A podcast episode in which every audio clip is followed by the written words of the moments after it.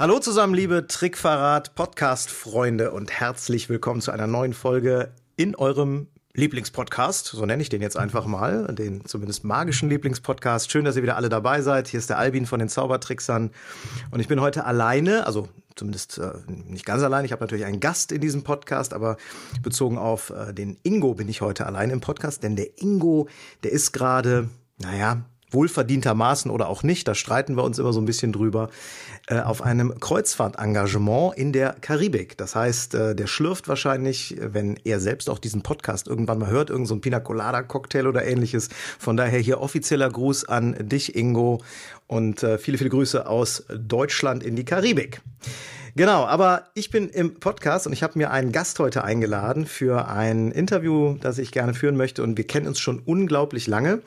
Ähm, vielleicht eine ganz kurze offizielle Vorstellung ist äh, nicht nur ein langjähriger Zauberfreund, sondern vor allen Dingen auch ein Mensch, den wir schon in ganz, ganz vielen unterschiedlichen Rollen kennengelernt haben. Er ist natürlich auch als Zauberer unterwegs, als äh, Kinderverzauberer, wie er sich da nennt. So findet ihr ihn auch im Internet. Und da bringt er dann die jungen Zuschauer zum Staunen mit Magie, mit Ballonmodellage, hat einen Stelzen-Act. Und ähm, ja, das ist so das zauberische Schaffen. Dann äh, kennen wir ihn vor allen Dingen und viele von euch da draußen vielleicht auch als Mitglied, festes Mitglied des MZVD Regie-Teams. Er ist da weiß nicht gar nicht, ob er das so gerne hört, aber ich sage es jetzt trotzdem mal, die gute Seele im Wettbewerb und er hält vor allem äh, in hektischen Momenten auch immer einen kühlen Kopf für sich selber, fürs Team und auch für die ganzen Wettbewerbsteilnehmer bereit. Und zu guter Letzt ist eine weitere Rolle, unter äh, der ich ihn kenne, nämlich ein gelernter Tischler ist der liebe Kollege auch und ähm, ist damit für andere Zauberkollegen Ansprechpartner, wenn es um ich sag mal, ausgefallene und vor allem hochwertige Handwerksarbeiten aus dem Tischlerhandwerk geht. Dazu werden wir gleich noch ein bisschen mehr sprechen. Ich freue mich echt, dass wir es mal geschafft haben, das Interview zu planen. Lieber Stefan Pütz, herzlich willkommen im Trickverrat-Podcast. Hallo und schönen guten Abend. Grüß dich. So. Ja, war ein bisschen längere Einleitung, aber ähm, ich finde es immer ganz wichtig und auch angemessen, so ein paar Sätze über die Interviewgäste zu sagen. Mhm. Ähm, Habe ich was ganz, ganz Zentrales äh, vergessen, auf das wir gleich noch eingehen müssen? In nee, ich glaube, das Wichtigste äh, hast du alles gesagt. Ne? Okay. Also Zauberkünstler, äh, Tischler, MZVD-Regie-Team, das ist das, wo die Leute mich auch herkennen, zum Super. größten Teil. Klasse. Dann werden wir gleich auf die einzelnen Punkte noch ein bisschen tiefer und genauer eingehen. Da habe ich ein paar äh, äh, Dinge, die mich interessieren, über die wir gerne mal sprechen wollen. Das ist nicht ähm, der erste Podcast im Trickverrat-Podcast, bei dem du dabei bist, wenn auch der erste 1 zu 1 Interview-Podcast. Aber wir haben schon mal äh, dich im genau. Interview gehabt. Erinnerst genau. du dich? Ja, und zwar, das war äh, letzt, äh, vorletztes Jahr in Busan haben so. wir auf dem Marktplatz draußen haben wir einen ganz netten Backstage-Podcast gemacht mit einem ganzen Regie-Team. Genau. genau. Genau, ich erinnere mich noch an die unfassbaren Temperaturen. Wir haben da alle vor uns hin transpiriert. Ja. Aber genau, der ist äh, noch gar nicht so lange her. Und äh, da haben wir, ich, die gibt es übrigens auch auf Video, fällt mir dazu ein. Den hat der Lars nämlich, meine ich, äh, genau. auch mit videografieren lassen. Und wir haben dann die Tonspur genommen und das ganz äh, aktuell und live vom Wettbewerb äh, FISM in Busan gesendet. Aber jetzt heute außerhalb des MZVD Regie-Teams, wenn das natürlich auch ein Thema gleich sein wird, bist du hier im Podcast. Ich würde ähm, gerne ähm, mit dem Steckbrief anfangen. Also einfach ähm, ganz klassisch. Das ist was, was wir in letzter Zeit gerne im Podcast machen, um dich so ein bisschen auch den Zuhörern vorzustellen, die dich vielleicht noch nicht kennen. Okay. Dein Name? Stefan Pütz. Mhm. Dein Alter? 21 plus? Nein, 52. Sei froh, dass ich nicht nach deinem Gewicht gefragt habe, ne? Das Alter ist doch okay. Da müsste ich jetzt noch mal kurz äh, auf die Waage. Ne? Deine Heimat? Äh, Düsseldorf. Mhm. Deine Geschwister? Äh, leider keine. Nee, ich bin Einzelkind. Ich wollte keine mehr. Und da haben meine Eltern sich dran gehalten. Okay, hast dich durchgesetzt. Sehr gut. Ja, Deine Familie? Ähm, ja, äh, Frau und Kind. Und das Kind ist auch bekannt. Franziska Pütz, Vize-Deutsche Jugendmeisterin und zaubert sehr aktiv, ist mit mir sehr viel unterwegs und auch oft Backstage. Also viele werden sie kennen, die sich auf Bühnen rumtreiben. Ja. Wir hatten auch schon mal eine Show miteinander. Vor, wann war es? 2016, glaube ich, ne? 16, 15, 16? Nee, 16 war es, 2016. Ja, bei der Gaukmann. Äh, nee, da auch, nee, hier in Bonn auch. auch, wo Franzi mit, äh, mit ähm, in, in, in, in, unserem Programm mit dabei war. Doch, doch, ah, genau. Ne? Ne? Ja, ja. Super. Ähm, dein Vorbild. Oh, mein Vorbild. Äh, ich habe kein festes, wenn es jetzt um die Zauberszene geht. Äh, ich mache ganz gerne Comedy. Ne? Und äh, also ein festes Vorbild habe ich so nicht. Ähm, ich finde halt ähm, gute, lustige Zauberer, die innovativ arbeiten und die es sich so einfach wie möglich machen, finde ich am besten. Mhm. Und außerhalb ja. der Zauberszene? Gibt es da was, was du, wo du sagen würdest, da orientierst du dich im Sinne eines Vorbilds dran? Nö, gar nicht, habe mhm. ich nicht. Okay, super. Ähm, kleines Gedankenspiel würde ich gerne machen. Mal angenommen, wir würden uns jetzt noch nicht so gut kennen und treffen uns mhm. an einer Hotelbar. Mhm. Du stehst da, ich stehe da irgendwo. Ja. Was trinkst du da? Ähm, entweder Mineralwasser oder Softdrinks. Da ich keinen Alkohol trinke, weil er mir nicht schmeckt. Mhm. Und ich auch keinen Alkohol vertrage. Also wenn wir Heiligabend mal so ein halbes Glas Rotwein trinke, dann äh, gehe ich relativ früh ins Bett. Also wenn mich einer schnell im Bett haben will, der braucht mir nur Alkohol zu geben. okay. Gut. Das heißt, wenn äh, wir das jetzt weiterdenken, du stehst da mit deiner äh, Cola Zero möglicherweise oder deiner Fanta. Ich mhm. stehe äh, in der Nähe, trinke wahrscheinlich ein Bier. Ja, ja. Könnte ich mir schon vorstellen. Und dann kommen wir ins Gespräch. Wie gesagt, angenommen, wir kennen uns noch nicht so gut. Mhm. Und ähm, worüber würdest du dich da gerne mit mir unterhalten? Was wären so Themen, wo du sagst, Mensch, ähm, in so einer Situation, wo man sich gerade kennenlernt, ähm, würdest du gerne sprechen? Also tolle, witzige Sachen, die man mal erlebt hat. Finde ich total interessant. Also egal, ob es jetzt mit der Zauberszene was zu tun hat, ob privat was zu tun hat. Hauptsache, man hat Spaß miteinander, man kann miteinander lachen. Ich finde es ganz schlimm, wenn sich Leute über Krankheiten und um Todesfälle und sowas unterhalten. Das ist für mich echt so, so ein, weiß ich nicht, so, so ein schwarzes Buch. So, da ähm, kann ich überhaupt nicht drauf. Dann unterbreche ich auch meistens das äh, Gespräch und äh, wechsle das Thema, weil das gar nicht für mich so. Das mag ich nicht. Mhm. So, solange man Spaß hat und äh, ich denke, jeder hat irgendeine Pointe, die er erzählen kann und wenn es eine lustige Reise gewesen ist, was man erlebt hat oder so, da kriegt man, glaube ich, den meisten Spaß so miteinander. Das sollte man auch im Leben haben, finde ich. Absolut. Was würdest äh, du, wenn du spontan darüber nachdenkst, für eine Pointe erzählen?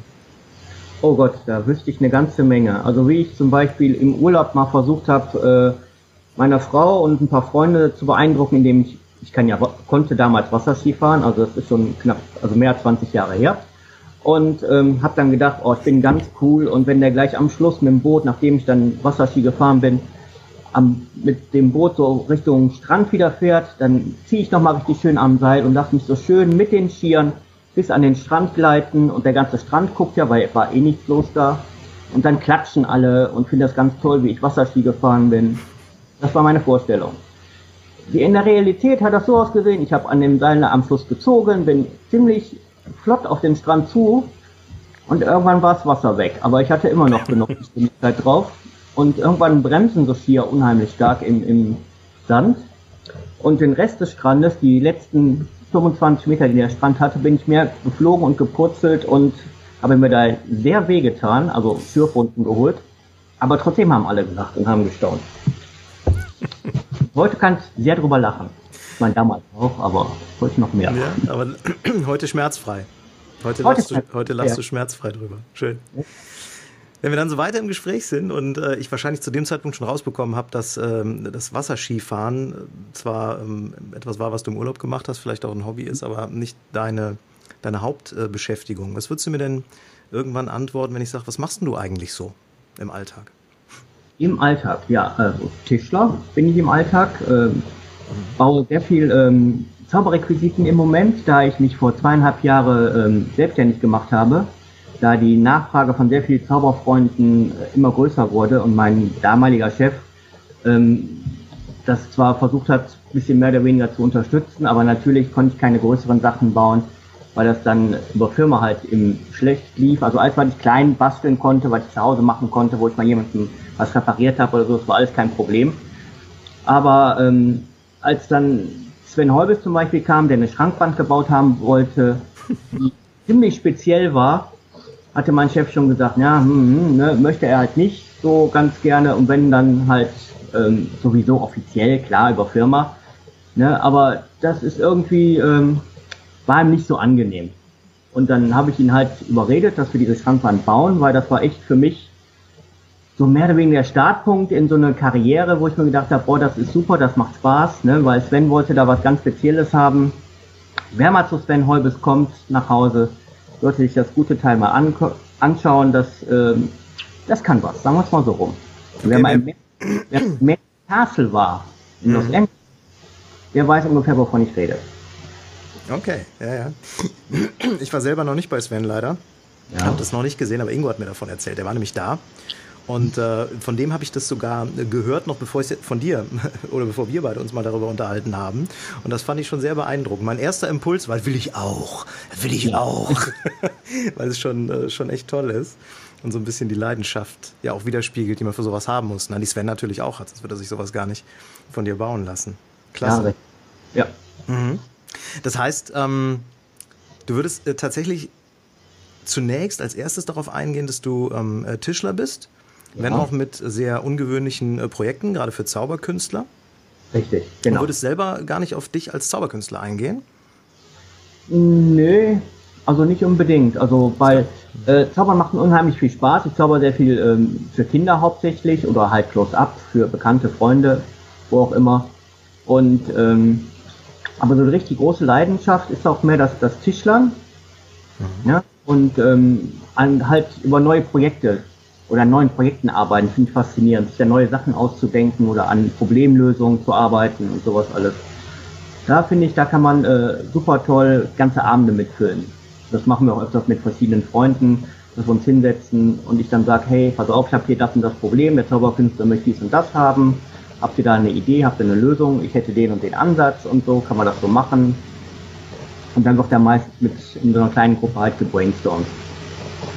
Hm. Sind das dann ausschließlich ähm, Dinge, die du für Zauberer machst? Also geht es da nur um Projekte und ähm, Projektverwirklichung, Ideenverwirklichung für Zauberkünstler?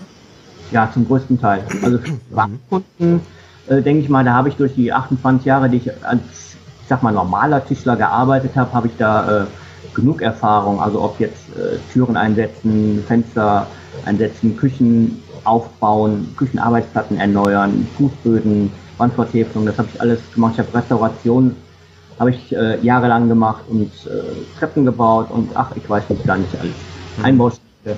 Das kommt mir natürlich jetzt zugute, da man halt äh, durch so einen ganzen Erfahrungsschopf halt ausschöpfen kann und ähm, viele Techniken halt kennt. Also wir, ich habe in einer kleinen Tischlerei halt gearbeitet und da mussten wir halt alles machen. Ja, man musste jede Maschine bedienen können. Man musste sich äh, selber was einfallen lassen können, wenn man halt auf der Baustelle war und hatte halt ein Problem und ich musste irgendeine Lösung her. Und das kommt mir heute äh, bei vielen Sachen halt noch zugute, dass ich da echt ähm, da kreativ arbeiten kann und da halt eine Lösung finde, falls da ein Problem auftaucht. Mhm. Was natürlich auch immer wieder Spaß macht, ja. Ja, ja. Ich kann mich erinnern, wir haben, ähm, das ist jetzt auch schon Jahre wieder her, da hast du tatsächlich uns auch mal geholfen äh, mit einer mit einer Arbeit. Also du hast ähm, nichts komplett neu gebaut, aber du hast bei unserer Wakeling-Säge äh, die ähm, ja, die, die, die, die, die, ja, die Einschübe nennt man es, glaube ich, vergrößert ja. und, und was ganz Diffiziles, was ich im Leben nicht selber hinbekommen hätte. Ähm, da waren wir auch, glaube ich, einer der ganz frühen Kunden ja. damals. Und ähm, ich glaube, das ist ein großes, ein großer Wert, ne? dass du einfach von dem, was du da baust oder auch an, an dem du optimierst, einfach mhm. auch inhaltlich Ahnung hast. Ne? Das ist, glaube ich, was, was man, wenn ich mir vorstelle, dass wir die Wakelings zu einem, ich sag mal, einem Tischler gebracht hätten, der hier um die Ecke sitzt, dem hätte ich erstmal stundenlang erklären müssen, worum es geht. Damit er ja. da nicht zu groß, zu klein oder schräg oder was auch immer aussägt. Ne?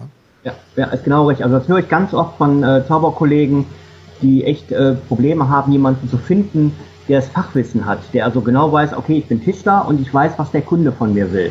Mhm. Und ich ja dadurch, dass ich halt im MZVD Regie-Team bin und viel Backstage arbeite, dass wir also ja die ganzen Wettbewerbe und ganz viele Galas ja fahren und so, sehe ich halt eine ganze Menge. Mhm. Und ähm, daher weiß ich auch, wenn ein Kunde reinkommt, wie jetzt bei euch damals, ne, ja, hier eine Assistentin, die braucht halt ein bisschen mehr Platz und so, ne? Und äh, dann weiß ich halt, okay, kann man so oder so lösen. Also da habe ich immer ziemlich schnell so, so einen Lösungsansatz. Mhm. Ne? Und ähm, man hört halt ganz oft von, von Zauberkollegen, die dann sagen, ja, hm, ich wüsste jetzt nicht, wo kann ich das machen oder kannst du mir das machen und so. Und dann sage ich halt, ja, ich hätte ja schon eine Lösung für. Ne? Mhm, mh. ähm, komplett in Illusionsbau auch mit einzusteigen. Ähm, wäre ja auch ne, wäre ja auch denkbar, ne? Liegt ja total nahe eigentlich, ne? Ja, liegt nahe. Das äh, hat meine Tochter mich ja drauf gebracht, mehr oder weniger, ne? Das ja. ist ihr Schuld im positiven Sinne. Die hat nämlich vor wie lange ist das her? Das ist bestimmt fast zehn Jahre her. Mhm. Ähm, dachte sie dann, ah, sie würde gerne mal eine Großillusion aufführen. Also wir haben bis dahin, es gibt ja die Nacht der Gaukler, die alle zwei Jahre stattfindet, wo wir auch regelmäßig auftreten, seitdem ich im Zirkel bin. Ähm, und immer mit kleineren Sachen aufgetreten halt, so, ne, so, so Bühnenillusionen. Und äh, irgendwann sagte sie, ich möchte gerne mal eine Großillusion. Ich möchte gerne mal aus einer Großillusion äh, erscheinen und sowas. Und da haben wir halt eine Nummer entwickelt, wo sie halt äh, aus einer tollen Kiste halt erscheint und dann musste ich halt so eine Base konstruieren und sowas alles und hab mir dann vorher ganz viele ähm, Baupläne besorgt, ne, also und Bücher und alles, habe ich dann mal richtig schlau gemacht. Ja, und dann habe ich daraus dann halt meine erste Großillusion sozusagen gebaut. Was war ja. das? Was, was habt ihr da? Was, ein Erscheinen oder, oder? Es war ein Erscheinen, ja, ja. Also ja, ja.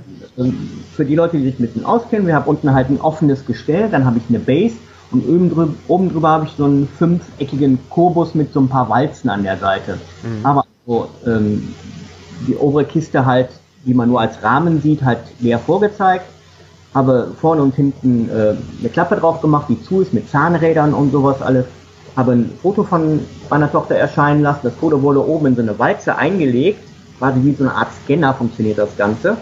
Aber dann vorne an der Kurbel gedreht und ich habe das ganze Teil mit äh, Zahnrädern versehen und so war es dann, dass das Blatt quasi in die Illusion reingezogen wurde und meine Tochter dann halt oben aus der Illusion halt Stück für Stück halt erschienen ist. Mhm.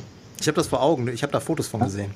Du hast genau. mir mal Fotos davon gezeigt. Jetzt, wo du davon erzählst, fällt mir das auch wieder ein. Genau, ja. Mhm. ja. Und das war die erste Großillusion, die ich quasi selbst gebaut habe. Mhm. Davon gab es aber keinen Plan oder so. Also die habe ich äh, einfach so drauf losgebaut. Mhm. mhm. Die, ähm, dir was äh, im Grunde, ich sag mal, zu bauen oder eine Illusion zu bauen, die du im Grunde ohne Auftrag baust, sondern zum Verkauf dann anbietest? Ist das ein Modell für dich oder sagst du im Moment, nee, äh, ich bin ausschließlich ähm, on-demand äh, Spezialist, also ich brauche einen konkreten Auftrag? Wie, wie hältst du es ähm, da? Also im Moment ist die Auftragslage halt nicht so da, dass ich jetzt sagen könnte, ich baue jetzt mal eben zwischendurch halt mal so mal Illusionen, die mir Spaß machen. Ja. Ich würde es machen, aber ich habe halt im Moment ähm, gut zu tun, sage ich mal so, mhm. dass ich belastet bin und ähm, da habe ich im Moment gar keine Zeit für. Also ich habe einige Leute, die immer mal gesagt haben, ach, wenn du mal Zeit hast, kannst du mir mal das und das bauen und kannst du mir mal das und das bauen, wo ich sage, mhm, okay, ich habe eine To-Do-Liste in der Werkstatt hängen, die schreibe ich mit drauf. Mhm. Die ist jetzt im Moment wird die immer länger. Ich habe äh, überlegt, ob ich mal so eine Toilettenrolle nehme das mal alles übertrage, weil die wird dann relativ lang werden.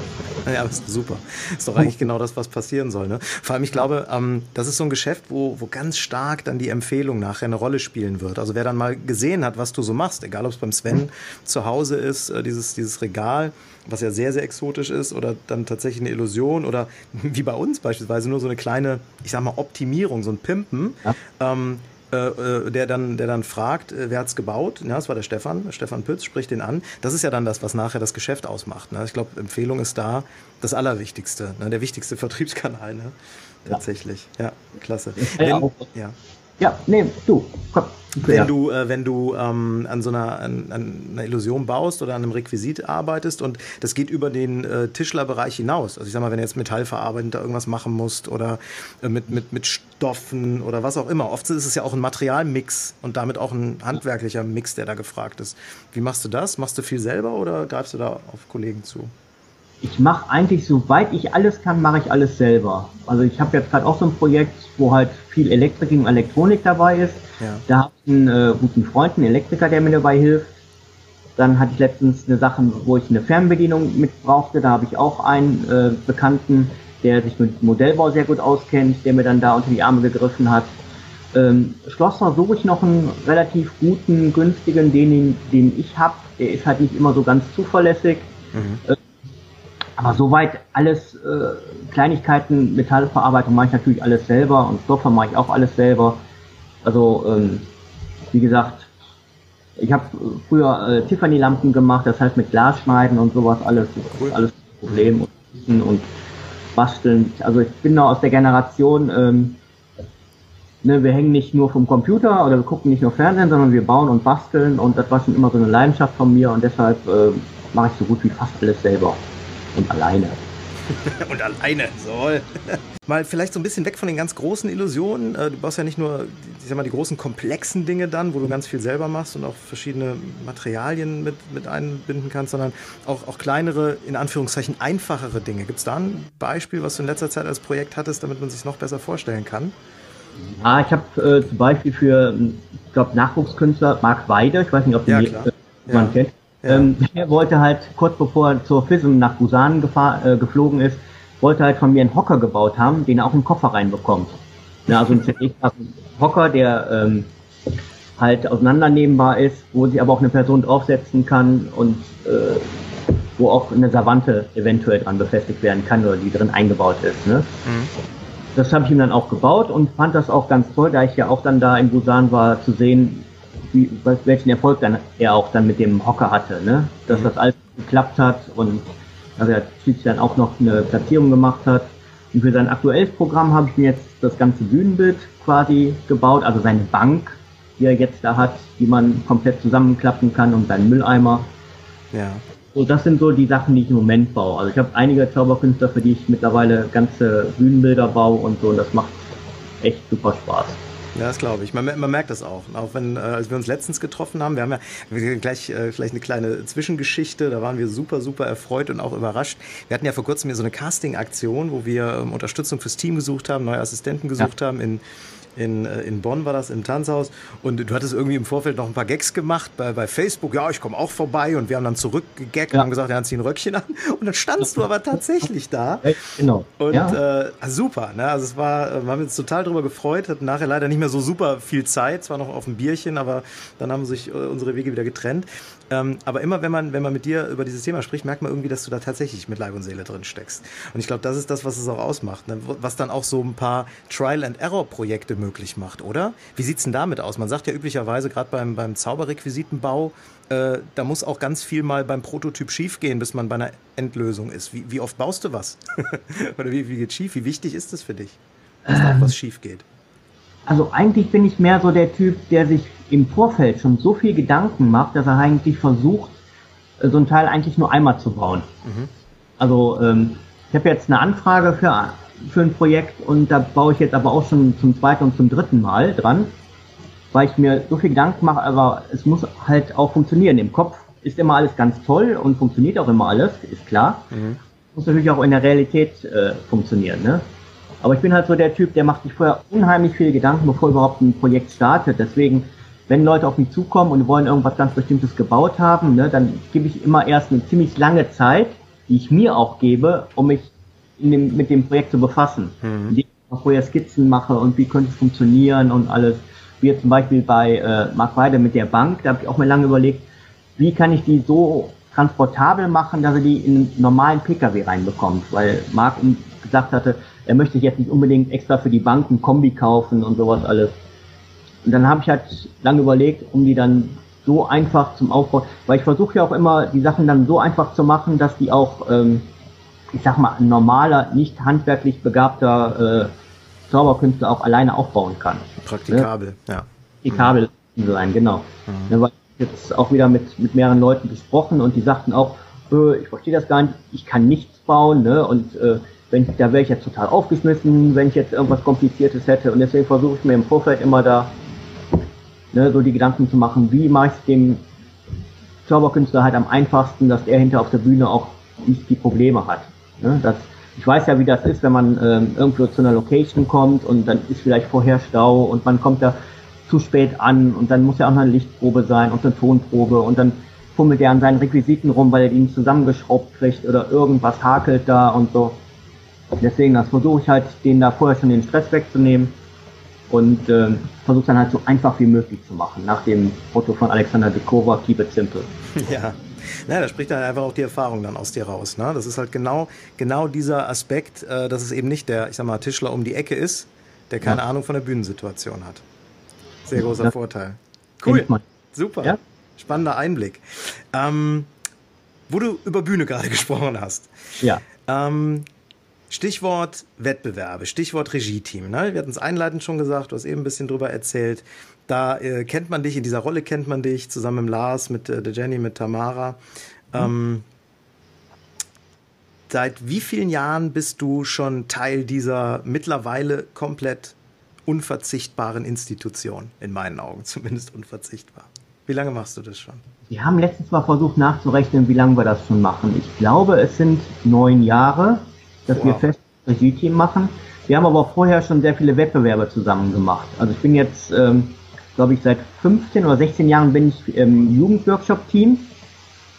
Und ähm, da haben wir ja dann auch immer ähm, den Jugendworkshop in Niederoberstein. Und wir haben dann äh, vor ein paar Jahren mal wieder die deutschen Jugendmeisterschaften aufleben lassen. Die ersten zwei Jahre ja in Frankfurt und seitdem haben wir die ja dann nach Niederoberstein geholt. Mhm.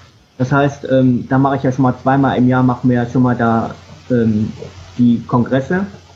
Ja, und dann auch eben jetzt die Vorentscheide und die deutschen Meisterschaften und wie schon eben kurz erwähnt, halt die Weltmeisterschaften, wo wir dann halt als kleines Team, als äh, Zweier- oder Dreier-Team halt hinfahren, um die Künstler, die deutschen Künstler, die vor Ort sind, dann halt direkt schon an der Halle zu empfangen und zu sagen, so pass auf, hier könnt ihr hin, da könnt ihr eure Requisiten aufbauen, wenn ihr Hilfe braucht, sagt uns Bescheid. Wenn gleich Proben sind, dann unterstützen wir euch natürlich, dann helfen wir euch, die Sachen schnell hinzustellen, weil die sind ja echt ähm, ganz, ganz knapp in der Zeit bei so Proben. Das geht echt, also höchstens zehn Minuten. Mhm. Ja? Und da versuchen wir natürlich den Leuten auch schon mal die Nervosität und den Stress schon mal direkt aus den Wind aus den Segeln zu holen und versuchen denen da schon direkt zu helfen. Ne? Ja. Kann ich total nachvollziehen. Ich habe, äh, da haben wir in dem eben angesprochenen Podcast-Interview damals in Busan auch sehr intensiv drüber gesprochen. Das ist ein, äh, eine, eine Qualität, die hat überhaupt nichts mit Technik oder mit Bühnentechnik oder mit Regie oder sonstigem zu tun. Das ist einfach dieses, naja, wirklich dieses Nervosität nehmen. Da ist ein bekanntes Gesicht, das nimmt dich vielleicht nicht gerade an die Hand, aber wenn es sein muss, auch das und vielleicht auch mal in den Arm, wenn es sein muss. Und das ist ein absolut unbezahlbarer ähm, Effekt, der da, der da entsteht. Und deswegen ähm, wünsche ich jetzt schon allen Wettbewerbsteilnehmern, die auch auf der Magica jetzt wieder sein werden in der Deutschen, äh, dass sie das wieder so genießen, wie wir es auch damals genossen haben. Wir haben das ja auch damals selber erleben dürfen. Da wart ihr ja schon in dieser Teamkonstellation unterwegs. Ne? Wenn ähm, vielleicht dazu mal, wenn äh, gerade Wettbewerbsteilnehmer, die jetzt sich vielleicht schon derzeit, äh, ja nicht vielleicht schon mit Sicherheit sogar auf die, auf die Wettbewerbe in Fürstenfeldbruck vorbereiten, äh, die den Podcast hören. Was ist denn aus deiner ähm, Sicht, aus deiner Rolle im Regie-Team, Bühnenmanagement würde ich es tatsächlich mal mhm. nennen, ne? und so Helfer für alles äh, kann man es auch nennen. Was ist aus deiner Sicht der wichtigste Tipp, die wichtigste Hin der wichtigste Hinweis für einen Wettbewerbsteilnehmer, worauf er achten soll, damit es gut und reibungslos funktioniert? Gar nicht ja. jetzt künstlerisch inhaltlich, klar, sondern mhm. wirklich aus deiner Rolle ja. heraus, die du. Erstmal pünktlich da sein an der Halle. Ja, ja, ja so banal das klingt. Es ist, wirklich, es kommt, es ist ganz merkwürdig. Wir haben mit Gaston mal so einen lustigen Film gemacht, ähm, Anekdoten aus Ida Oberstein, 25 Jahre Jugendworkshop oder sowas. Und wer sich den Film, den sollte sich eigentlich jeder mal anschauen. Und so banal es auch klingt, diese ganzen Sachen, die man in diesem Film sieht, die erleben wir auf jedem Kongress. Also es ist kein, kein Spaß und es klingt ganz paradox, aber das ist echt so. Also gibt es das online? Gibt es äh, diesen Film? Gibt es online? Es gibt es bei YouTube, ja. Wie finden Auch. wir das denn? Dann gebe ich das in die Shownotes rein. Und ich meine, es heißt ähm, Anekdoten vom Jugendworkshop oder 25 Jahre Jugendworkshop Oberstein. Ja, sehr schön, ja. Und ähm, es ist wirklich so. Ne? Also, also Pünktlichkeit ist immer ganz wichtig. Sich vielleicht vorher schon mal mit der Bühne auseinandersetzen. Ne? Ich denke mal von Fürstenfeldbruck wird man auch ähm, online ähm, Daten bekommen, wie groß ist die Bühne, wie weit habe ich zum Zuschauer hin, ne? wie kann ich meine Requisiten aufbauen, wo kann ich meine Requisiten aufbauen, also oder wie baue ich meine Requisiten überhaupt auf. Mhm. Ne? Es gibt äh, einige Hallen, die wir ja auch schon hatten, wo der Background, also Backstage so riesig ist, dass man da echt ähm, Fußball spielen kann. Das hatten wir jetzt in Mal bei den Vorentscheidungen. Das ist genial gewesen, eine riesen Bühne, ganz toll. Da hatten wir genug Platz für jeden. Anders war es jetzt in Fürstenfeldbruck, wo wir sozusagen fast gar keine Hinterbühne hatten, so gut wie gar keine, nur eine kleine Seitenbühne. Mein, meinst du Fürstenfeldbruck ist äh, doch jetzt, äh, meinst du äh, Fürstenfeldbruck? Nee. Ich meinte Mindelheim. Mindelheim, ne? Okay, Vorentscheidung, ja. ja, ja. Mhm. Hab ich mich ähm, da ist natürlich ähm, so gut wie gar nichts hintenrum gewesen. Mhm. Vor allem, es ist ja ganz oft so, dass man mal eine Bühnenseite wechseln muss. Das heißt, äh, irgendjemand geht links raus und muss von rechts wieder auf die Bühne oder wir müssen mal eben, weil wir halt links und rechts äh, in der Kulisse stehen, dass wir halt einmal hinten rum müssen. Und wenn da Requisiten stehen, kommen wir natürlich auch nicht durch. Und das war in Mindelheim äh, mehrmals so. Und äh, also da war es sehr, sehr eng. Ne? Also das heißt, jeder, der seine Requisiten mitbringt, der muss er bitte darauf achten, dass er die so klein wie möglich irgendwo hinstellt und sich jetzt nicht da ausbreitet. Also wir haben auch schon Bühnenkünstler gehabt, die haben 5, 6, 7, 8, 10 Requisiten gehabt und haben Backstage schon mal aufgebaut wie auf der Bühne. Natürlich, wenn dann andere Künstler kommen, die haben dann natürlich dann gar keinen Platz mehr zum Aufbauen. Deswegen. Ne, Stichwort ne, Rücksicht. Rücksichtnahme. Ja. Genau, das ist ganz, ganz wichtig. Ne? Also ihr seid immer alleine da hinten und äh, nehmt immer Rücksicht. Dann ganz wichtig auch, ne, packt nur eure Requisiten an. Ne? Also wir haben es echt gehabt, dass kurz vorm Auftritt jemand sich gedacht hat, ach, ich lege meine Jacke mal eben hier ab, auf dem schwebenden Tisch. Mhm. Ne? Und der natürlich dann umgekippt ist und schon halb durchgebrochen ist und dann muss ich ja meinen Notfallkoffer rausholen. Also der Teilnehmer, der es gesehen hat, der hat schon direkt gesagt, oh, ich gehe gar nicht mehr auf die Bühne. Warum? Ich habe einen kaputten Tisch, dann brauche ich ja nicht mehr anzutreten. Also den haben wir dann noch echt innerhalb von fünf Minuten gut flicken können, dass es noch schnell gehalten hat. Ne? Aber bitte geht nicht an die Requisiten anderer Künstler dran. Und wenn irgendwas im Weg steht, sagt uns Bescheid, wir machen das. Entweder suchen wir den Künstler oder wir räumen es weg. Aber wir wissen auch, wie wir die Requisiten dann anzufassen haben. Also da finde ich das ein ganz großes ähm, No-Go, irgendwelche Requisiten von anderen Künstlern überhaupt anzufassen bzw. wegzuräumen. Dann ganz sucht, er, Punkt, ja. dann sucht er seine Requisiten und sowas alles. Und das ist dann immer ärgerlich. Was auch sehr beliebt ist, da kann ich immer aus der Illusionistenbrille erzählen, gerade große Requisiten, äh, Kisten oder ähnliches, die neigen auch dazu, als Tisch benutzt zu werden für Gläser, Flaschen und sonstiges. Oder man Brötchen liegt da drauf rum. Ne? Das ist äh, nicht nur im Wettbewerb, sondern auch im Galageschäft. Äh, mal, passiert aber ganz gerne mal. Also ich kann das nur unterschreiben, was du sagst. aus ja. eigenem Interesse. Ja, ich habe auch schon gesehen, wie sich jemand auf, auf Requisiten draufgesetzt hat. Und ähm, ja, versuche ich dann auch, ich versuche höflich zu sein, auch wenn es dann in dem Moment vielleicht nicht rüberkommt, aber wo ich mir dann denke, das ist doch nicht dein, also setz dich bitte nicht drauf. Ne? Also mhm. da echt Rücksicht nehmen auf andere. Okay. Und was ich aber auch ganz toll finde, und ich weiß nicht, ob das ähm, überall in allen Vereinen ist, ich habe es in der Zauberszene halt verstärkt so gesehen, dass man doch sich gegenseitig unheimlich hilft, selbst im Wettbewerb. Also Wettbewerbsteilnehmer untereinander viele denken, boah, das ist voll Konkurrenz und äh, ich, äh, wenn ich Backstage ja was vorbereite, dann gucken alle und dann sehen die mein Trickgeheimnis. Klar, die sehen was und ist Mumpitz. Aber man hilft sich auch hinter der Bühne so sehr. Das finde ich so klasse und das muss ich jetzt auch mal hier sagen, dass sich äh, die Teilnehmer gegenseitig unterstützen und gegenseitig Sachen auch helfen, auf die Bühne zu tragen, wenn es halt äh, schnell gehen muss oder so.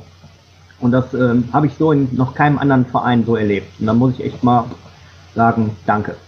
Kurze Unterbrechung in eigener Sache. Bleib dran, es lohnt sich, denn wir haben einen Hinweis für dich, der auch zur Magica 2020 passt. Der Ingo und ich, wir sind nämlich auch dort vom 21. bis 24.05. in Fürstenfeldbruck bei der Deutschen Meisterschaft der Zauberkunst beim Kongress Magica 2020. Und wir haben für alle Trickverrat-Freunde eine Überraschung vorbereitet. Was das ist, sagen wir noch nicht, denn sonst wäre es keine Überraschung, aber es lohnt sich, am Kongress teilzunehmen. Für all diejenigen, die sich gerne in einem Intensivworkshop mit dem Thema Scripting beschäftigen möchten, am 20.05., also am Vortag des Kongresses, geben wir in Fürstenfeldbruck unseren Workshop Das Drehbuch zum Trick. Bisher haben wir diesen Workshop nur im Rahmen der Jugendkongresse in Niederoberstein bzw. in Meißen angeboten und nun könnt ihr diesen Workshop auch erleben. Ein Intensivworkshop, der rund vier Stunden dauert 75 Euro kostet das Ganze. Es gibt eine begrenzte Platzanzahl, aber einige Plätze sind noch frei und buchen könnt ihr bei Interesse direkt über www.magica2020.de. Meldet euch jetzt dafür an, dann freuen wir uns, euch in unserem Workshop sehen zu können. Und nun geht's weiter mit der Podcast-Folge. Okay, das heißt, ähm, die, die die, die, Ideen, die Tipps, die du jetzt gerade so gegeben hast, die führen natürlich auch dazu, bestenfalls sogar, dass man ein bisschen entspannter in den Wettbewerb hineingehen kann, weil ich denke, die nervliche Anspannung, die ist schon ganz ordentlich da bei allen. Ähm, wenn du jetzt mal auf die äh, Wettbewerbsdarbietung selber guckst, äh, mhm. was muss ähm, auch wieder aus Sicht des, des, äh, des Regie-Teams oder der, ich sag mal des Bühnenmanagements mhm. bezogen auf die Requisiten einen Wettbewerbsakt mhm. haben? Was muss der sein, damit er nach deiner Vorstellung ideal ist? Also wenn du es dir wünschen könntest. Wenn ich es mir wünschen könnte. Ja. Gar ähm, keine Arbeit. Ja, okay. ja, Mental. manchmal ganz gerne wünschen, ähm, dass die Requisiten zum Künstler passen oder zur Nummer passen. Ja. Ich ja. manchmal ganz schrecklich, ähm, ähm, dass die Requisiten so, so gar nicht zu, zum Künstler passen. Ähm, wenn zum Beispiel, ähm, ich kannte mal eine ganz schöne Nummer, ähm, also eher so in der Richtung äh, Sherlock Holmes, also so 19. Ähm, Jahrhundert und hat dann eine ganz tolle Geschichte erzählt und fing ganz toll mit Requisiten an und holte dann erstmal ein Flight Case raus. Mhm. Wo ich denke, äh, ne, tut mir leid, also der, der Tisch als, also das war, sollte halt als Tisch, als Ablage sein, hätte jetzt da nicht gepasst. Mhm. Ne? Warum hat er nicht einen schönen alten Holztisch jetzt zum Beispiel auf der Bühne, den er als Ablage hat? Ne? So. Und äh, so individuelle Sachen, ne? Mhm. Wie zum Beispiel, ähm, habe ich auch mal eine Dame gesehen, die dann ähm, auch ganz tolle Zaubersachen gemacht hat, und aber die Requisiten, die passten nicht dazu. Und dann denke ich immer, egal ob es jetzt eine Wettbewerbsnummer oder ob es eine Galanummer ist oder halt die halt auf einem kleinen Zauberkongress halt, wo auch Leute aus dem Verein immer mal wieder ganz gerne auftreten, äh, versucht doch mal eure Requisiten äh, zur Nummer passend zu bekommen. Ne? Ansonsten kenne ich einen guten Tischler, der sowas auch machen kann. Ja, na klar, das passt. Egal, ob es jetzt ganz modern ist, futuristisch oder sowas alles, ne? aber ich finde, Requisiten müssen zum Künstler, müssen zur Nummer passen das würde ich mir ganz, äh, ganz gerne wünschen. Und dass die Leute auch mit ihren Requisiten auch umgehen können. Um jetzt mal wieder den schwebenden Tisch äh, hervorzuholen, ganz kurz. Ähm, ich habe den schon in ganz vielen tollen Versionen gesehen. Ich habe am Wochenende nochmal von Dirk Losander gesehen, wie er den vorgeführt hat. Ich habe aber auch schon ähm, von anderen Zauberkünstlern gesehen, wo ich mir denke, nee, das ist nicht gerade ein Tisch, der schwebt, das ist was, was, was pendelt und das ist was, was einer so hin und her durch die Gegend schmeißt. Also der Tisch soll ja eigentlich so eine Optik auch vermitteln, dass er den Künstler wegzieht. Ne? Mhm, ja. Und sowas alles. Und das habe ich schon in ganz merkwürdigen ähm, verschiedenen Varianten gesehen.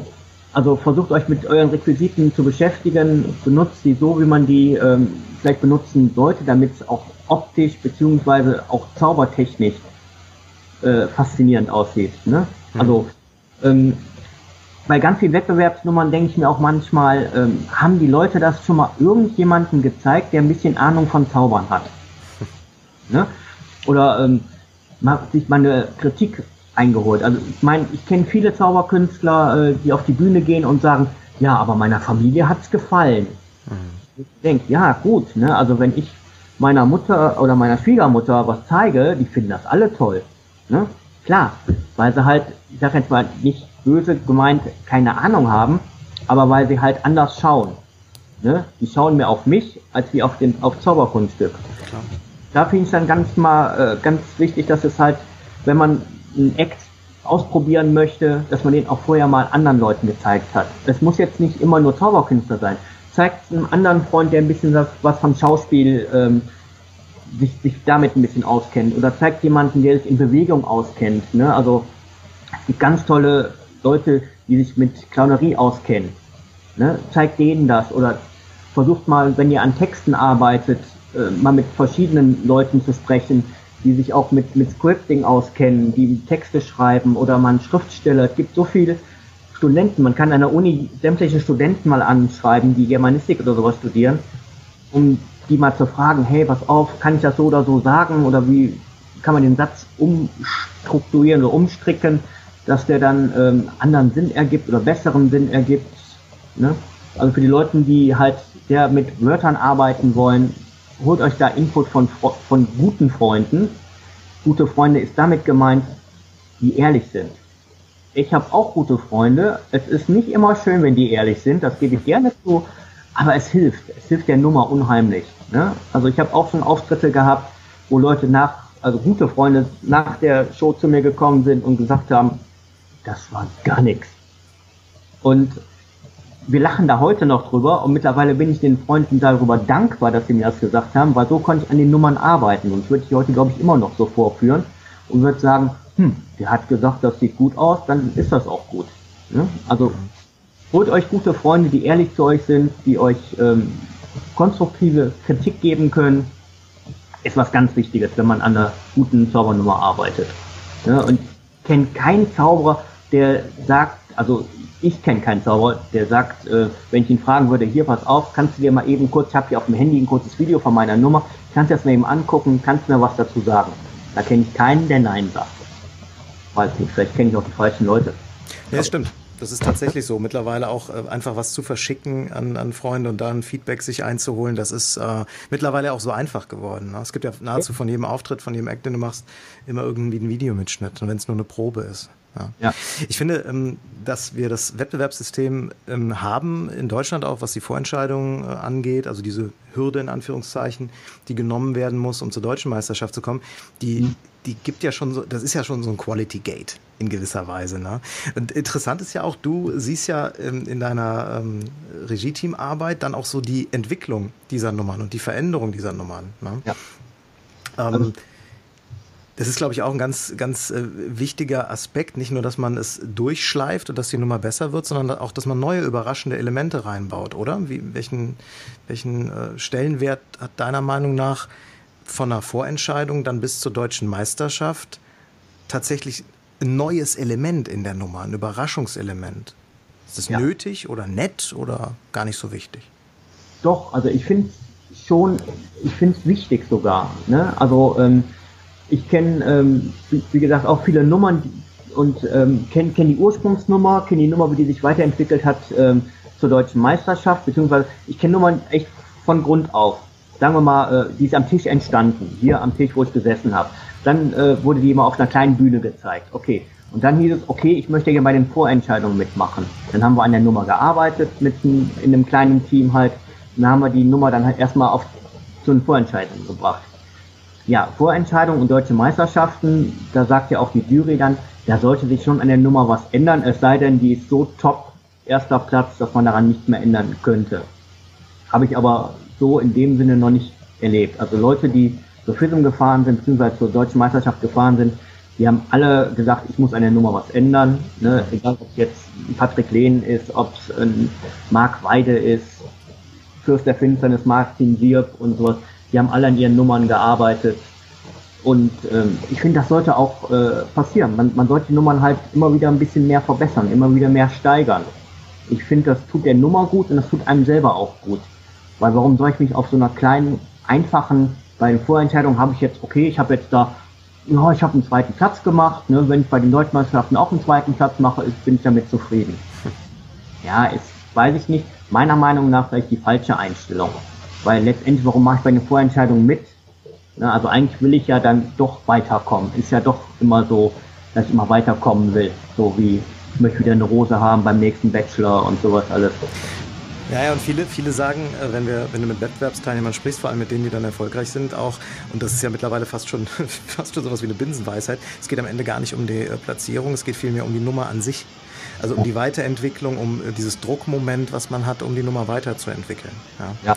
Und ähm, wir haben vor einiger Zeit mal ähm, auch im Vorfeld jetzt zur ähm, Magica äh, äh, Kurzstatements von erfolgreichen Wettbewerbsteilnehmern aus den letzten Jahren eingesammelt. Da war auch ein Patrick dabei, ein Marc, also auch äh, ja. wirklich Kollegen, über die wir gerade gesprochen haben. Und viele sagen das halt tatsächlich, dass der größte Preis, den die ähm, äh, aus so einem Wettbewerb rausholen, die Nummer selbst ist. Und die Weiterentwicklung, die Fortentwicklung der Nummer und auch neue Ideen und die, ganz, die ganze Energie, die man da möglicherweise viel mehr reinsteckt, in so eine Wettbewerbsnummer als in äh, einen anderen Gala-Act, den man vielleicht für, für Galashows oder so produziert. Ja. ja. Ja, ich bin sehr gespannt, was uns äh, in äh, Fürstenfeldbruck erwartet. Ich selber war ja und Ingo auch nicht ähm, in Mindelheim und auch nicht in Mahl. Haben wir dieses Jahr leider gar nicht geschafft. Ungewöhnlich, haben wir sonst immer geschafft. Deswegen wird äh, Fürstenfeldbruck für uns tatsächlich, was ganz viele Wettbewerbsnummern angeht, eine Premiere. Da freue ich mich sehr drauf. Und ich weiß, dass bei jeder dieser Nummern der Stefan auf der Bühne ist. Wenn ich nur im Hintergrund bin, ne? Wenn du nur im Hintergrund bist, genau. Ja, ja. ja auf der Bühne bin ich ja oft genug bei den ähm, Großillusionen. Da helfe ich ja ganz oft helfe ich ja da auch mit aus und ja. ersetze dann irgendeine Person, die gerade nicht da ist. Ja, klar. Ja, ja. Wie viele, ist mir eben durch den Kopf gegangen, wie viele deiner Requisiten hast du schon in den Wettbewerbsnummern in den letzten Jahren gesehen? Ja, einige. Einige, doch, ne? doch, doch. Ich finde es immer, immer wieder schön, wenn ich so sehe, ach guck mal, hab ich mal gebaut. Da ach, gewinnst du ein Stück mit, oder? Wenn es erfolgreich ist. Doch. Also es, es, es streichelt einen doch so ein bisschen die Schulter, ne? Also doch, und gerade bei Mark jetzt zum Beispiel, mag beide, da einen Busan, den Hocker zu sehen und so, wo ich mir denke, oh, guck mal, nee, schön, das hat er den echt doch mitgenommen und jetzt hat er noch eine Platzierung damit gemacht. Nee, super schön. Nee, das ist, äh, macht Spaß, sowas zu sehen. Das glaube ich. Egal, wo man ja. Stefan, ich würde gerne noch ein paar ähm, Fragen, die ein bisschen persönlicher sind, stellen, ähm, die ich finde, die aus, aus, so einer kleinen Sammlung kommen, die, die für mich gute Fragen ausmachen. Legen wir einfach mal los und schauen, was äh, dir dazu ja. einfällt. Ähm, wie ausführlich oder wie wenig ausführlich du darauf antworten magst, bleibt ganz dir überlassen. Welchen Augenblick in deiner bisherigen magischen Schrägstrich äh, Tischler-Karriere würdest du gerne nochmal erleben? Ähm, ich hatte mal einen Close-Up-Auftritt in Duisburg im Innenhafen und das war so ein ähm, Restaurant, die draußen ähm, 10 oder 12 Tische hatten. Ne, die waren quasi so mehr kreisförmig so aufgestellt und in der Mitte war ein großer Tisch, der war aber noch leer. So, dann habe ich angefangen Close-Up zu zaubern, habe ganz normal mit Schwammbällen angefangen, gehe dann meistens erstmal zu den Kindern hin fange da an, um warm zu werden, auch im Publikum. Und bin also echt, ich war für zwei Stunden gebucht, bin nach zwei Stunden durch und ähm, habe jetzt außenrum alle Tische mitgenommen. Habe zwischendurch gesehen, dass sich der mittlere Tisch dann auch gefüllt hat und habe mir aber gedacht, nö, das ist sie nicht hin. ja gut, die Herren, die da waren, die hatten äh, Westen an, also Kutten nennt man das, glaube ich, in der Szene.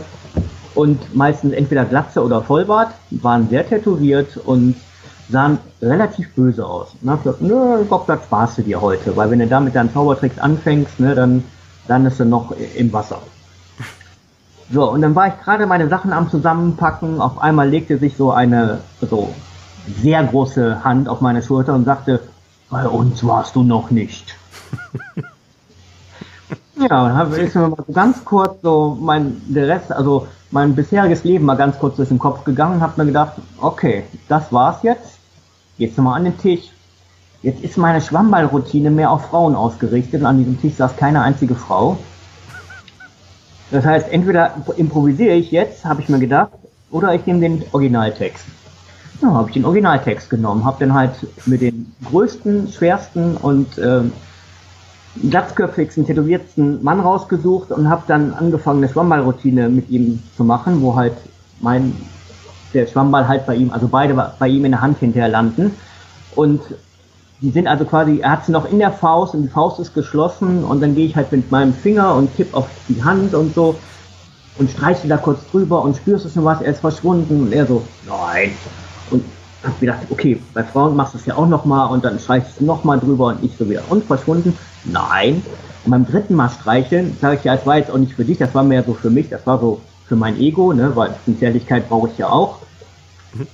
Totenstille Und dann sage ich, ja, dann dreh doch mal die Hand um, weil meiner ist verschwunden. Er öffnete die Hand und ich habe noch nie zwölf so kräftige Männer im Lachen, also die sind fast von Stühlen gekippt, weil die konnten es nicht glauben. Ich habe letztendlich da noch über eine Stunde bei denen am Tisch gesessen, habe mit denen gezaubert und es war der tollste Auftritt, den ich in meinem Leben hatte in Close-Up. Und es hat so viel Spaß gemacht und die waren so herzlich und so nett und die wollten mich gar nicht mehr gehen lassen. Ich glaube, die wollten mir sogar noch eine Weste hinterher anziehen. Aber es war echt, äh, das ist echt ein Erlebnis gewesen, wo ich echt vorher unheimliche Panik vor hatte und das war echt total toll und wir haben so viel Spaß miteinander gehabt mit äh, Gummiringen und ach, ich weiß gar nicht mehr, mit Kartentricks, einfachsten Sachen und so. Die waren so fasziniert vom Zaubern und die kannten das irgendwie gar nicht. Und die hatten halt immer nur mitgekriegt, dass als, als ich halt außen rumgegangen bin, dass die Leute halt immer Spaß an ihren Tischen hatten. Ja, und die wollten halt auch ein bisschen Spaß. Und das haben sie dann hinterher auch bekommen. Nee, es war, war so der, der tollste Moment, muss ich sagen, den ich in meinem Zaubertechnischen. Tolle Geschichte. Ich habe es auch gerade bildlich vor mir. Ja? Wie du zwischen den Kollegen stehst. Hast dich noch auf eine Motorradfahrt eingeladen. Ja, ja, ich bin ja jetzt auch nicht besonders groß. Ich bin 1,73 und äh, die haben teilweise um mich herum gestanden bei manchen Kunststücken, wo ich echt gedacht habe, ich könnte dem jetzt hier äh, den Bauchnabel küssen, so groß waren die Kerle teilweise und so breit. Ne? Also äh, es war ein tolles Erlebnis, ganz Klasse. einfach. Toll, sehr, sehr ja. schön. Bezogen mal auf deine bisherige äh, Karriere, all das, was du bisher so gemacht hast, auch ähm, sag mal, von der Angestelltenzeit bis mhm. also über die Zauberei hin bis jetzt zum Selbstständigen, was äh, würdest du nach deinem heutigen Wissensstand bezogen auf all diese Stationen anders machen? Ähm, ich glaube, ich hätte viel, viel früher mit dem Zaubern angefangen. Ich habe erst mit äh, gut 30 Jahren mit dem Zaubern angefangen. Aha, okay. Äh, ich hatte mich aber vorher schon immer interessiert. Also ich konnte vorher schon ein paar Kunststücke, aber ich hätte mich nie irgendwie, äh, es war nie so, so, eine Leidenschaft, so wie es heute jetzt zum Beispiel ist. Also ich hätte sehr wahrscheinlich viel, viel früher anfangen müssen. Ich habe zwar auch als Kind einen Zauberkasten gehabt und habe damit auch angefangen, so ein bisschen rumzuzaubern, aber ich habe nie so jetzt meinen Eltern hier mal ein Kunststück gezeigt oder sowas. Also ich habe echt nur im Zimmer, wenn dann für mich so ein bisschen. Mich hat das immer interessiert. Also ich habe sämtliche Copperfield-Videos, die mal im Fernsehen liefen und sowas, alles immer geschaut und so interessant, aber jetzt nie so für mich assoziiert. Ne? Was wäre ähm, anders ge gewesen, wenn du früher angefangen hättest? Ah, weiß ich gar nicht. Wäre ich dann besser heute? Es wäre an, vieles anders geworden, sagen wir es mal so rum. Ich hätte vielleicht dann ähm, auch viele Zauberer vielleicht auch besser gekannt. Dann hätte ich nicht so ein kleines Fauxpas gehabt, als ich in äh, Den Haag bei der FISM war und habe dann Autogramme, war so ein bisschen, war so der Autogrammjäger, das war meine erste große FISM in Den Haag und war so Autogrammjäger und bin dann halt überall rum, habe mir dann äh, von vielen Zauberern halt Autogramme geholt. Unter anderem sagte mir dann Zauberkunst, ah, oh, guck mal, da ist Tina Lennart und hol dir mal ein Autogramm. Hab mir ein Autogramm geholt, auf eine Spielkarte und dann stand neben ihr ein Herr und ich kannte den nicht und er streckte mir schon seine Hand entgegen, so nach dem Motto, er wollte mir auch ein Autogramm geben. Hab mich dann wortlos umgedreht, bin gegangen und hab dann noch irgendeinen Ruf hinterher gehabt von, von irgendjemandem, so, und der sagte dann, äh, weißt du, wer das war? Ich sag, nee, ich kenne den ja nicht, ne? Ja, du hast dir gar kein Autogramm geben lassen. Ja, ich sag, ich kenne den noch nicht, warum soll ich mir ein Autogramm von jemandem geben lassen, den ich gar nicht kenne? Ja, das war Max Maven. Ja, ich sag, okay, das war mein Fettnäpfchen und dann habe ich mich am nächsten Tag bei ihm ganz äh, förmlich dann halt entschuldigt und habe dann auch noch ein Autogramm bekommen. Also dann hätte ich ihn vielleicht auch früher gekannt und wäre dann in diese peinliche Situation reingekommen. Aber ja, ich weiß nicht. Also ich, ich finde hier so die fertigen Finger total toll und was die alles gemacht haben und habe die leider auch viel zu spät alle kennengelernt und so. Und das hätte ich, glaube ich, so die Entstehung von denen und wie die zusammengekommen sind, hätte ich gern miterlebt. Oder ähm, ich hätte gern mal Siegfried und Roy, hätte ich gern mal live gesehen. Oh ja. Mhm. Habe ich nicht geschafft, äh, aus, weiß ich nicht. Bin da nie hingekommen. Mich hat es zwar interessiert, so, ne, aber Las Vegas war für mich jetzt unheimlich weit weg. Ne? Wir waren äh, vor fünf Jahren waren wir in Las Vegas und äh, habe dann da sämtliche Shows gesehen mit meiner Familie. Das war total super und interessant. Und wenn ich die Möglichkeit gehabt hätte oder gewusst hätte, was da alles ist und wie Las Vegas überhaupt ist, wäre ich ja wahrscheinlich auch schon viel früh, früher dahin gefahren. So, da hätte sich einiges geändert. Und wenn ich früher mit einem Tischlern für äh, Künstler oder überhaupt äh, mich so ein bisschen mehr spezialisiert hätte, ja, gut, sag mal, dann wäre ich jetzt auch irgendwie mehrere Schritte weiter, ne? Ganz klar, dann wäre ich vielleicht auch bekannter und hätte vielleicht auch einen eigenen Messerstand oder wie auch immer. Äh, Illusion Design Pütz. Ja, sowas, genau. Genau, Aber das, das heißt ja nicht, dass das nicht noch kommen kann. Wer weiß, wo dich da der Weg hinführt. Ne? Ja, in dem Zusammenhang, ähm, weiß gar nicht, wie weit du so da planst, ob du überhaupt planst. Äh, welche Herausforderungen werden dich im kommenden Jahr am meisten beschäftigen? Ähm, womit rechnest du? Womit rechne ich? Oh. Ja, also ich habe jetzt, ähm, wie gesagt, also die Auftragslage ist bei mir eigentlich recht gut und es spricht sich halt immer mehr und mehr rum und ich bekommen ganz oft Anrufe auf Empfehlungen hin. Das macht auch unheimlich viel Spaß und so. Und bin echt am überlegen, ob ich da irgendwann mal vielleicht so einen kleinen, auf dem Kongress mal so einen kleinen Stand mich hinstelle. Also nicht ich mich hinstelle, weil ich muss ja Backstage arbeiten. Ich würde man dann meine Tochter äh, darum bitten oder sie dazu zwingen, sich dann dahin zu stellen. und halt, weil. Schönen Gruß, Franzi. Ja, schönen Gruß, Franzi. Wir hören uns, sehen uns. Ja, muss Taschengeld wieder erhöhen. Nein, Quatsch.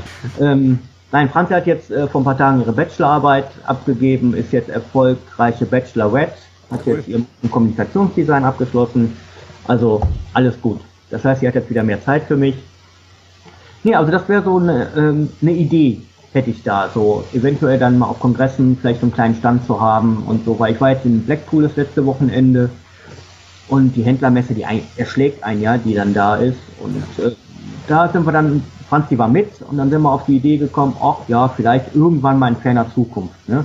Also jetzt nicht im kommenden Jahr oder so, ne, aber irgendwann vielleicht auch mal da einen Stand zu haben. Mal gucken, mal schauen, wie es klappt. Man muss halt die Zeit dazu finden. Das Klar, wie so oft, ja. ja. Nach halt ja. leider nur 24 Stunden. Das stimmt. Aber schöne Perspektive. Ich, äh, ich wäre auf jeden Fall ganz schnell da, egal wo du auch immer stehst. Das ja. wäre für mich auch mal wieder ein Grund, nach Blackpool zu fahren, wenn du in Blackpool ausstellen solltest. Sehr schön. Eine Frage habe ich noch, die interessiert ja. mich. Ähm, welchen Ort würdest du gerne, oder anders, welchen Ort könntest du jedes Wochenende besuchen, ohne dich dabei zu langweilen? Ohne mich zu langweilen. Zauberkongresse. Ganz ja. einfach Zauberkongresse. Oder Las Vegas. Ich war, mit, wie gesagt, mit meiner Familie in Las Vegas und ich habe vorher über Facebook mal rumgefragt, so hey, also ich wollte schon ein paar Jahre vorher weit schon nach Las Vegas, habe halt gefragt, ich würde gerne nach Las Vegas fahren, würde gerne zwei Wochen da bleiben, wer kommt mit? Und da habe ich ganz viele Antworten bekommen, äh, zwei Wochen, was willst du denn da, nach zwei Tagen ähm, willst du das nicht mehr sehen und sowas alles, ne? Wo ich mir denke, äh, warum? Warum ist dann bestimmt eine tolle Stadt und sowas und ich kann ganz toll Sightseeing, also wenn wir irgendwo in der Stadt sind, dann ähm, muss ich auch alles sehen irgendwie, da bin ich so ein kleiner Nerd. Und äh, als wir dann in Las Vegas waren, wir waren letztendlich erstmal eine Woche in Las Vegas, sind dann für fünf Tage nach Los Angeles gefahren und hatten uns dann gedacht, dann fahren wir noch so ein bisschen Richtung San Francisco oder sowas. Nee, wir sind dann also echt alle drei ganz überzeugt direkt wieder zurück nach Las Vegas und waren dann nochmal vier, fünf Tage in Las Vegas, da wir uns da echt alles angeguckt haben. Wir haben uns sämtliche Hotels angeschaut, wir haben uns ganz viele Shows angeguckt. Ähm, wir haben geguckt, wo wohnen Siegfried und Roy und äh, sowas alles. Und ja, also das, das kann ich äh, stundenlang. Ne? Also wenn wie jetzt hier Barcelona, wir waren vor ein paar äh, Jahren auch in Barcelona dann und jetzt zum, zum dritten Mal. Also mittlerweile kann ich äh, Führung machen durch Barcelona. Da kenne ich mich jetzt so gut aus.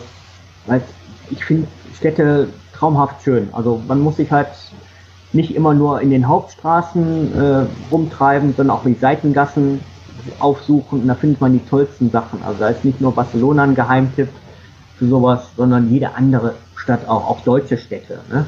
Wenn man da mal sich so ein bisschen umschaut und so, jede Stadt hat seinen Charme. Klar gibt es auch äh, nicht so schöne Ecken.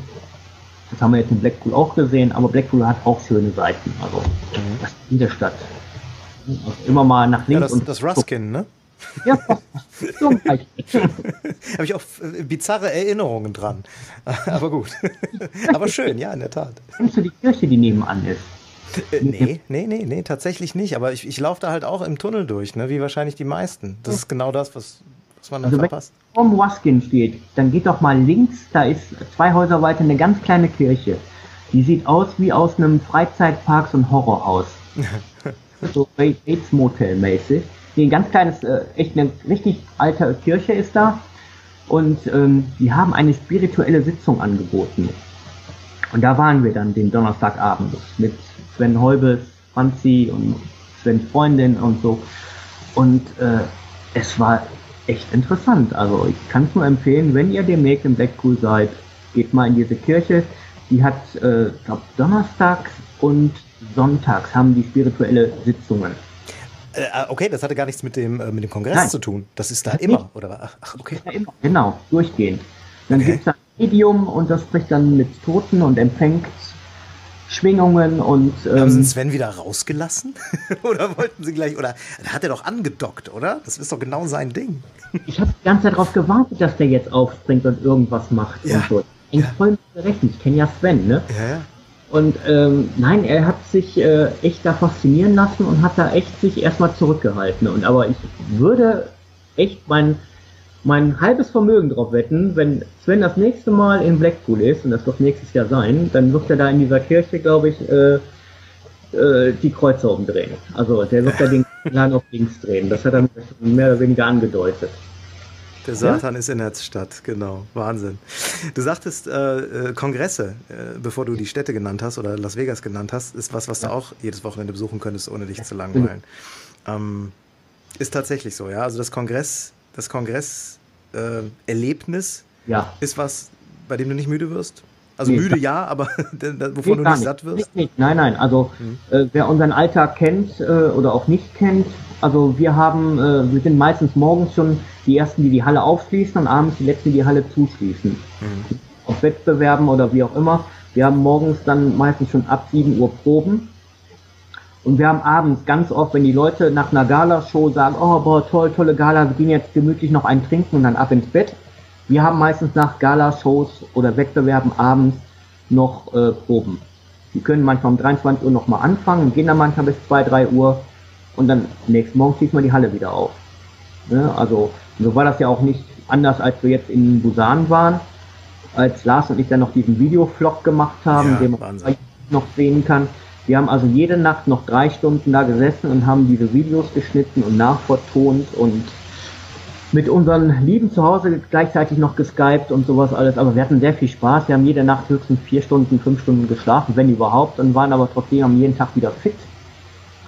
Und ähm, so ist es auch auf Kongressen. Also egal, ob ich jetzt vor der Bühne oder auf der Bühne, Backstage oder ähm, zwischen den Leuten halt bin, äh, es macht immer wieder Spaß. Und das finde ich bei Kongressen auch ganz wichtig. Also jeder sollte Kongresse besuchen, allein um Freunde zu treffen. Das ist jetzt in, in, Blackpool auch wieder so ganz oft gewesen, dass ganz viele gesagt haben, boah, super, da fliegt man so weit und trotzdem, man trifft immer wieder Freunde, man trifft auch Leute, die man lange nicht gesehen hat, die trifft man halt auf Kongressen. Und deswegen kann ich jedem nur empfehlen, geht auf Kongressen, geht auf Zauberbörsen, geht zu Veranstaltungen, auf denen Zauberer auftreten oder auch Nicht-Zauberer auftreten. Äh, bildet euch weiter, macht, habt Spaß und trefft Freunde und Leute. Also kann ich nur empfehlen. Ja? Dem kann ich fast nichts mehr hinzufügen. Das ist äh, eigentlich ein super Schlusswort, weil wenn ich hier auf meinen äh, Time-Ticker gucke, wir sind fast schon eine Stunde unterwegs. Wahnsinn. Oh. Es ist unfassbar, wie die Zeit rennt. Ähm, und, aber es passt sehr gut, weil genau das ist wahrscheinlich auch der nächste Zeitpunkt, wo wir beide uns hoffentlich endlich mal wiedersehen, oder? Es wird wahrscheinlich im Mai sein. Wir haben schon. Wir gehen uns zu den Bonner Zauberwochen. Ah, du hast völlig recht. Stimmt. Ja klar, die sind natürlich noch und du sagst auch, dass du da bist. Stimmt, dann sehen wir uns davor noch. Ja. Aber ähm, dann auf jeden Fall wieder in Fürstenfeldbruck zur Magica. Und äh, warum es sich lohnt, dahin zu gehen, hast du ja gerade sehr eindringlich auch nochmal eingesagt. Ja, Klasse. die Technik ist auch ganz toll. Kann ich ich, ich war, Hast du es schon mal live gesehen oder nur bisher? Wir waren da, wir haben uns das angeguckt mit okay. der Bühne und alles und äh, haben dann halt geguckt, wie viel Platz ist auf der Bühne und hinter der Bühne. Also hinter der Bühne ist nicht so viel Platz, aber seitlich ist ein bisschen Platz und ja, ja, ist eine ganz tolle Halle. Die können halt das ganze Portal verschieben. Das heißt, die können die Bühne tief oder nicht so tief machen.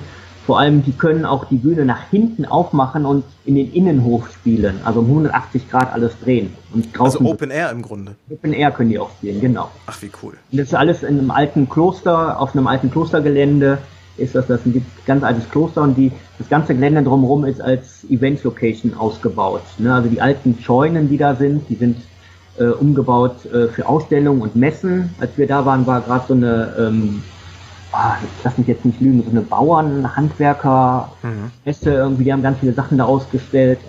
Ganz tolle Location, Fachwerkgebäude und sowas alles. Es gibt äh, einen ganz tollen Biergarten. Äh, es gibt verschiedene große äh, Räume, wo halt Close-Up wohl auch stattfinden wird und verschiedene andere Sachen. Also was ich ja an Programmen gehört habe, was da alles stattfinden soll, da ist wieder wenig Schlaf angesagt. Ja, das glaube ich auch. Ich bin da auch schon, äh, ich freue mich auch total drauf. Ja, ja. Ich habe mit Markus äh, ein paar Mal drüber gesprochen, Markus Leimann, und äh, was die da auch organisatorisch abfackeln, auch was äh, das Line-Up der Künstler angeht, das wird mit Sicherheit ein Kracher. Mein Lieber Stefan, ich freue mich, dass wir die Zeit gefunden haben, dass wir es endlich mal geschafft haben, einen kurzen ja. Plausch miteinander zu, zu halten. Nicht nur über Wettbewerbe und Regie, vor allem über deine Tischlerleidenschaft und äh, vor allem alles, was du damit möglich machst für, für Kollegen. Ich bin sicher, wir werden, wir hatten ja das eine oder andere Mal schon äh, auch nach der, nach der Sägenoptimierung, über die wir damals gesprochen haben, über äh, Themen uns unterhalten. Bisher noch nichts draus geworden, aber ich weiß genau, an wen ich mich wenden muss, wenn es um sowas geht. Ja, Von daher, wir, wir, ich meine, wir sitzen ja eh auf der Tür, das ist ja der große Vorteil. Ich habe es ja doppelt praktisch. Ja. Gut, mein Lieber, vielen, vielen ja. Dank für deine Zeit. Äh, wir sehen uns bei den Zauberwochen in Bonn und danach äh, dich und äh, hoffentlich viele andere Kollegen in Fürstenfeldbruck. Mach's gut. Tschüss. Ciao. Und jetzt noch ein Hinweis in eigener Sache. Wir haben unseren ersten Videokurs produziert und bieten ihn ab sofort an. Go Button Step by Step. In diesem Videotraining haben wir alle Informationen, alle Tipps, alle Tricks, alle Erfahrungen, die wir in den letzten Jahren mit der App GoButton gesammelt haben, für dich zusammengestellt. Wir gehen auf jede einzelne Funktion dieser grandiosen App ein. Wir erklären dir in ausführlichen Screencams jede Einstellmöglichkeit, geben dir Tipps und Tricks, die aus unserer Praxiserfahrung der letzten Jahre mit dieser grandiosen App entstanden sind. Nachdem du das Videotraining durchgearbeitet hast, kannst du innerhalb von wenigen Minuten neue Shows erstellen. Du kannst jeden Cue in deiner Show individuell nach deinen Bedürfnissen anpassen. Schnell und einfach, auch ganz kurz vor deinem Auftritt noch Änderungen und Anpassungen vornehmen, schnell und einfach Cues kürzen, die Lautstärke regulieren und so weiter und so fort. Du kannst sogar Jingles, sogenannte Hits, in deine Show einbauen und auf Abruf abfeuern. Deine Show wird durch professionelle Musikuntermalung auf das nächste Level gebracht. Die Atmosphäre wird besser, der Gesamtlook, die Gesamtwirkung deiner Show wird besser. Wie gesagt, über zwei Stunden Videotraining haben wir in diesem Kurs zusammengestellt mit allen Tipps, Tricks und Ideen, die wir in den letzten Jahren dazu gesammelt haben. Du kannst dir Go-Button Step by Step als digitalen Download direkt auf der trickverrat.de Seite sichern. Geh einfach auf trickverrat.de slash GoButton, also G-O-B-U-T-T-O-N, GoButton. Und dort kannst du den Videokurs direkt von uns beziehen. Wir sind sicher, dass du mit Go-Button Step by Step jedes Detail zu dieser grandiosen App erfährst und spätestens nachdem du den Kurs gesehen hast, wirst du dich entscheiden, die Go-Button App auch für dich und deine Show einzusetzen. Die beste Nachricht zum Schluss, die GoButton-App gibt es in einer kostenlosen Version. Das heißt, nachdem du das Videotraining gekauft und heruntergeladen hast, kannst du sofort mit der kostenlosen App-Version von GoButton loslegen und deine Show besser machen. Also trickverrat.de slash GoButton. Viel Spaß damit!